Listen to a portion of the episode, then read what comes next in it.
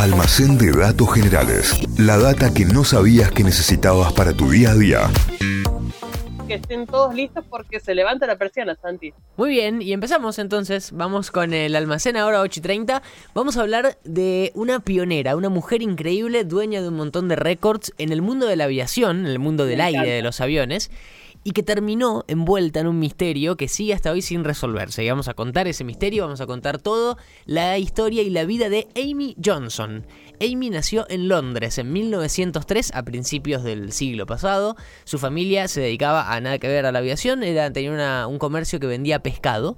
Una infancia súper eh, mm, común, va al colegio, después va a la universidad en Sheffield, donde se recibe como licenciada de Economía eh, trabaja en Londres como secretaria de un abogado y en 1926, trabajando ahí en ese, en ese estudio de, abogados, le pasa algo que le cambia la vida para siempre, es que se sube a un avión por primera vez, un vuelo comercial fue esa vez, de aerolíneas que recién estaban empezando en esa época de la historia, 1926, en ese entonces Amy tenía 23 eh, años, pero le explotó la cabeza con el concepto del avión y dijo, me voy a dedicar a esto, así que dejó todo lo que estaba haciendo, dejó la economía, dejó los abogados y se metió a trabajar como mecánica en un aeródromo cerca de su casa y tres años más tarde, después de, mucho intentar, eh, logró tener dos certificaciones distintas como piloto de avión. Eh, la primera en enero de 1929 y la segunda en julio de ese año. Ahí tuvo licencia A de piloto y C de ingeniera en tierra y fue la primera mujer en todo el Reino Unido, en toda Inglaterra también, en lograr eso. Así que ya de entrada empezó siendo eh, pionera en, lo que podía lograr, tuvo esas licencias para volar.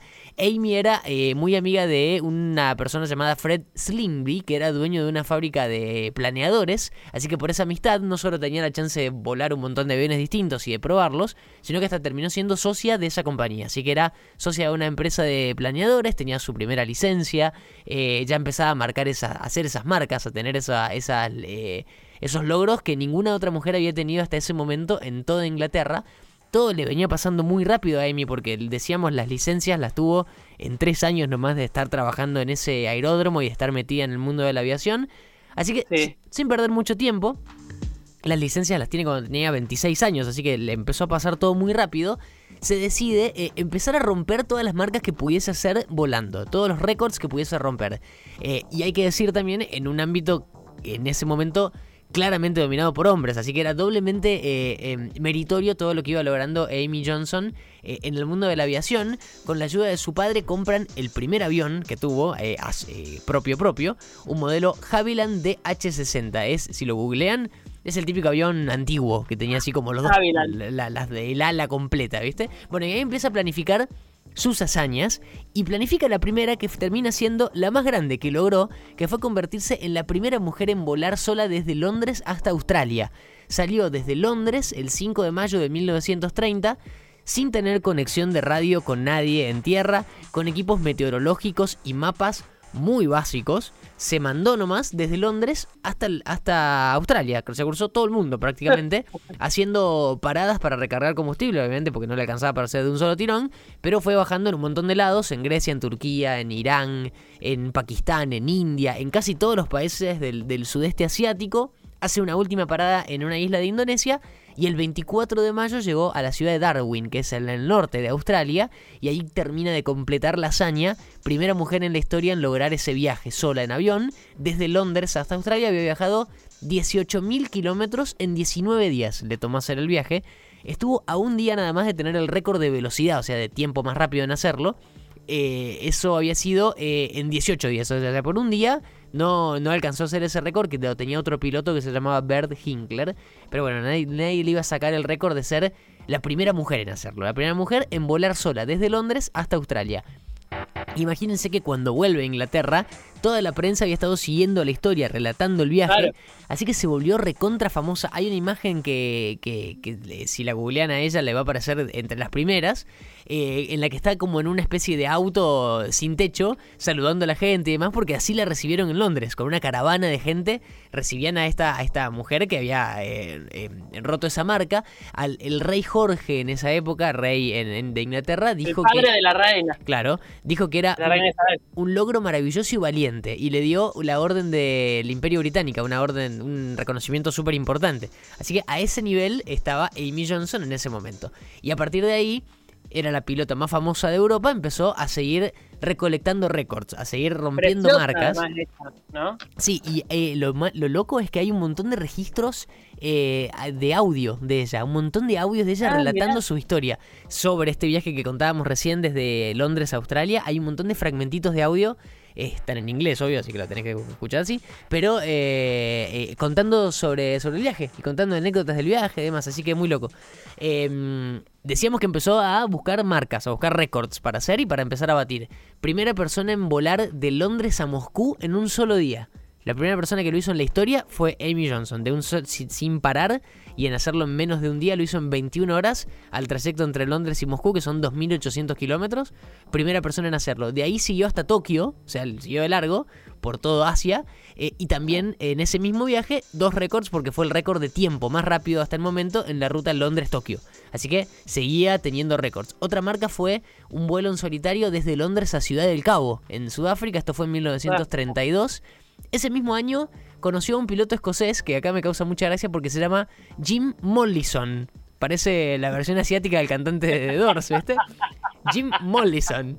Pero no es Jim Mollison. Mollison. Eh, y eh, se conocieron y el tipo le propuso matrimonio a las 6 horas de conocerla. O sea, tranca. Bueno, cálmate, Jim Mollinson. Que quería- quería- pido, por favor. Quería acelerar las cosas, Jim Mollison. Bueno, estuvieron casados eh, un montón de años y siguieron... Bueno, por lo menos funcionó. seis Claro, horas sí. de- buen ojo. Seis horas de conocerla. Después la historia cuenta que se, se divorciaron, pero siguieron eh, trabajando juntos en otra parte de la historia que ya llega después. Pero eh, en, ese, en ese momento que sí estuvieron juntos, como era la piloto y los dos eran pilotos, eh, volaron juntos por todo el mundo, viajaron a Estados Unidos. En un viaje a Estados Unidos eh, casi no la cuentan, porque el avión se queda sin combustible cerca del aeropuerto, 90 kilómetros en realidad del aeropuerto llegando a Estados Unidos. Tuvieron que hacer un aterrizaje forzoso y terminaron en el hospital los dos, pero con heridas bastante tranquilas se salvaron porque podría haber sido peor. Ese viaje a Estados Unidos, que era uno de los primeros que hacían juntos. Después viajaron a India, hicieron varios, varios viajes. En 1934, Amy se convirtió en la presidenta más joven de la Women's Engineering Society. ¿Qué es eso? Es una eh, sociedad académica y profesional del Reino Unido que es eh, que existe todavía el día de hoy. De hecho, se, se, mm, denomina a sí mismo como un organismo de networking para mujeres ingenieras, científicas y tecnológicas. Se convirtió en presidenta de esa organización con solo 30 años, la más joven de toda la historia de la Women's Engineering Society. Así que no paraba de romperla eh, Amy en esos años. Dos la años. que queremos tener todos, Tal digamos, cual. Amy. Eh, dos años después hizo su último vuelo récord, eh, rompiendo una, un- un- también un tiempo de vuelo entre Inglaterra y Sudáfrica, otra vez uniendo Londres y Ciudad del Cabo. Fue el último récord, ¿por qué? Porque llegó la Segunda Guerra Mundial, así que muchas de sus actividades eh, fuera de, de, de guerra se tuvieron que suspender. Eh, así que primero empezó a hacer otras cosas, empezó a meterse en el mundo del periodismo, de la moda, fue gerenta de otras empresas, pero en 1940, eh, cuando ya había pasado un tiempito que había dejado de volar, volvió a la aviación de la mano de una rama de la Fuerza Aérea, de la Royal Air Force de Inglaterra, destinada a transportar soldados y maquinaria, o sea que ella volaba transportando cosas en la guerra. Hasta que llegamos a un día el 5 de enero de 1941, es decir, un día como hoy. Un 5 de enero de 1941, estaba volando un avión del, del ejército haciendo uno de estos traslados de alguna de estas cosas, o maquinaria o soldados, en realidad maquinaria solamente, eh, volando un avión del ejército, llegando a la parte final del río Támesis. El río es el que, Támesis es el que cruza todo Londres y desemboca en el océano, llegando justo ahí a la desembocadura, el avión se cae al agua, tiene un accidente. Eh, era un día de mucha tormenta, de marea muy complicada, nevaba incluso. Eh, las tareas de rescate llegaron, pero se dificultaron mucho en, en poder trabajar bien. Y Amy nunca más apareció. Ese fue el No. final de la carrera completa de Amy. Un día como hoy, un 5 de enero de 1941. Y acá lo loco que decíamos al principio eh, del misterio. Porque hasta hoy hay dos teorías sobre qué le pasó sobre la muerte de Amy que no se saben. Hay dos teorías. La primera, y esto según algunos testigos de unos barcos militares que estaban cerca, que cuentan que logró salir del avión, que cayó en paracaídas al agua con vida, incluso un soldado se tiró al agua para intentar rescatarla, encontrarla, pero no pudo. Esa es una de las teorías. Y la otra teoría, un poco más turbia si se quiere, contada por parientes de soldados que estuvieron allí en ese lugar, es que el avión que pilotaba Amy aparentemente tuvo un fallo de, de, radio, de comunicaciones, y no pudo comunicarse con las bases en tierra, así que barcos que estaban destinados a tareas de defensa, estamos hablando de plena Segunda Guerra Mundial, lo confundieron con un avión enemigo y le dispararon. Em, esa versión eh, también cuenta que cuando le disparan al avión, cuando cae al agua, todos pensaban que era un avión enemigo posta y como que hasta los celebraron porque habían derribado a un, a un avión eh, ajeno. Y se dieron cuenta al día siguiente leyendo los diarios la noticia de la desaparición de Amy y empezaron a atar cabos y dijeron, che, no era un avión enemigo, era un avión eh, británico nuestro, incluso de, militar, no era civil. Y todo eso aparentemente fue ocultado a propósito por los altos rangos de la Fuerza Aérea Británica. Esto que estamos contando... claro, para no en plena guerra no decir que habían tirado un avión eh, propio eh, y matado a Amy Johnson, que era recontra famosa. Una prócer, claro. Así que aparentemente se tapó todo eso. Son teorías, ninguna de las dos está, está eh, probada. Lo que sí se sabe es que ella estaba volando ese día y que el 5 de enero de 1941, un día como hoy, pero hace 82 años, eh, eh, cayó el avión a esa parte del Támesis, cerca de la desembocadura, y nunca más se, se la pudo encontrar. Nunca se recuperó el cuerpo, por eso todo quedó en esta duda eterna para siempre. Nunca se va a saber quizás. Hoy por suerte Amy es reconocida en un montón de homenajes. Por ejemplo, hay un montón de aviones de distintas aerolíneas que tienen su nombre, que los bautizan con el nombre de Amy Johnson. Un edificio en la Universidad de Sheffield donde estudió ella se llama Edificio de Amy Johnson. Hay un montón de escuelas en Inglaterra, calles y demás, muchos homenajes para una mujer que eh, rompió el molde de su época, que rompió un montón de marcas también en la aviación, y que hoy te contamos su historia completa, Amy Johnson, en el almacén de datos generales. Un día como hoy era su muerte, caía al agua y desaparecía, pero te contamos la historia completa. Amy Johnson en el almacén de datos generales de hoy.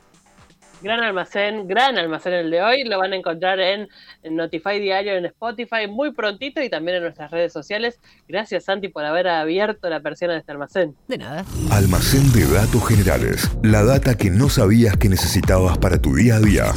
Inventos, curiosidades de la historia, estudios increíbles de la ciencia, lugares raros del mundo y un montón de locuras más. Todo eso podés conseguir en el almacén de datos generales de Santi Miranda.